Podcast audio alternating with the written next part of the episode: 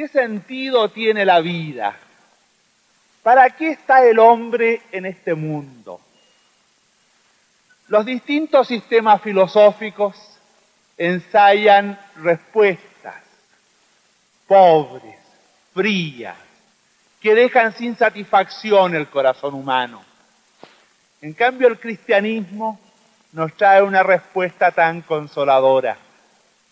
El hombre está en el mundo porque alguien lo amó, Dios.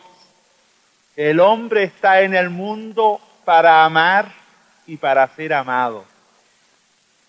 Si miráis, como seguramente lo hacéis con cariño, la obra de Dios en la naturaleza, el cielo estrellado en las noches, la cordillera cubierta de nieve o los campos de verdura, os preguntaréis, ¿por qué es esto tan bello?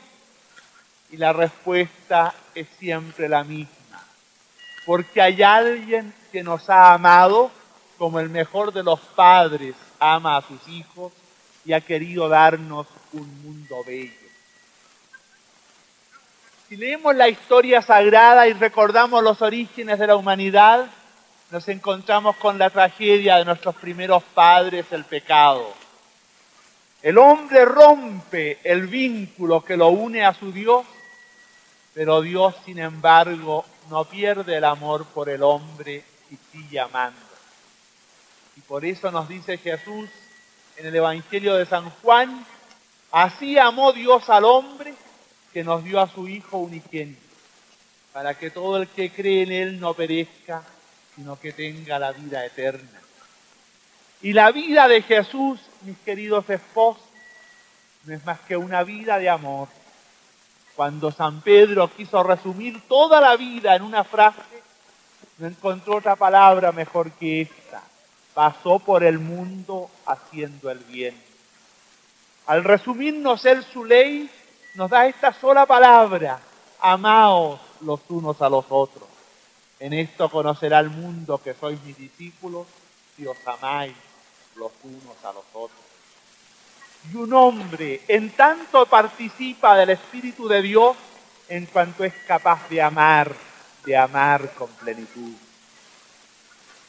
La iglesia ha jalonado la vida cristiana con sacramentos que son todos ellos participación del amor de Dios.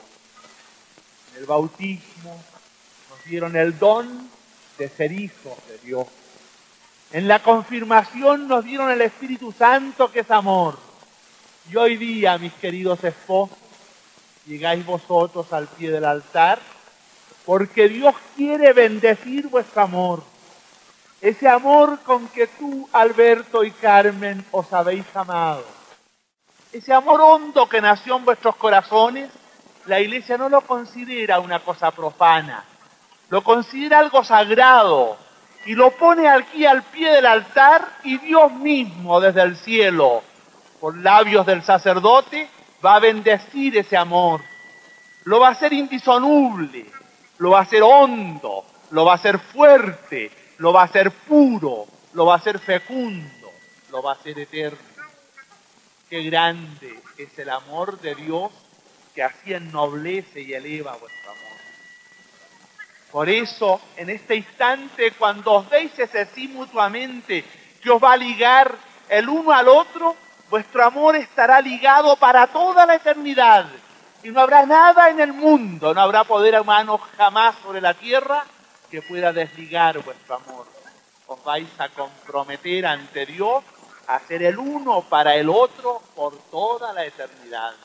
Incluso allá en el cielo seguiremos amándonos con los amores que hemos tenido en la tierra, porque Dios no rompe los vínculos que Él ha bendecido.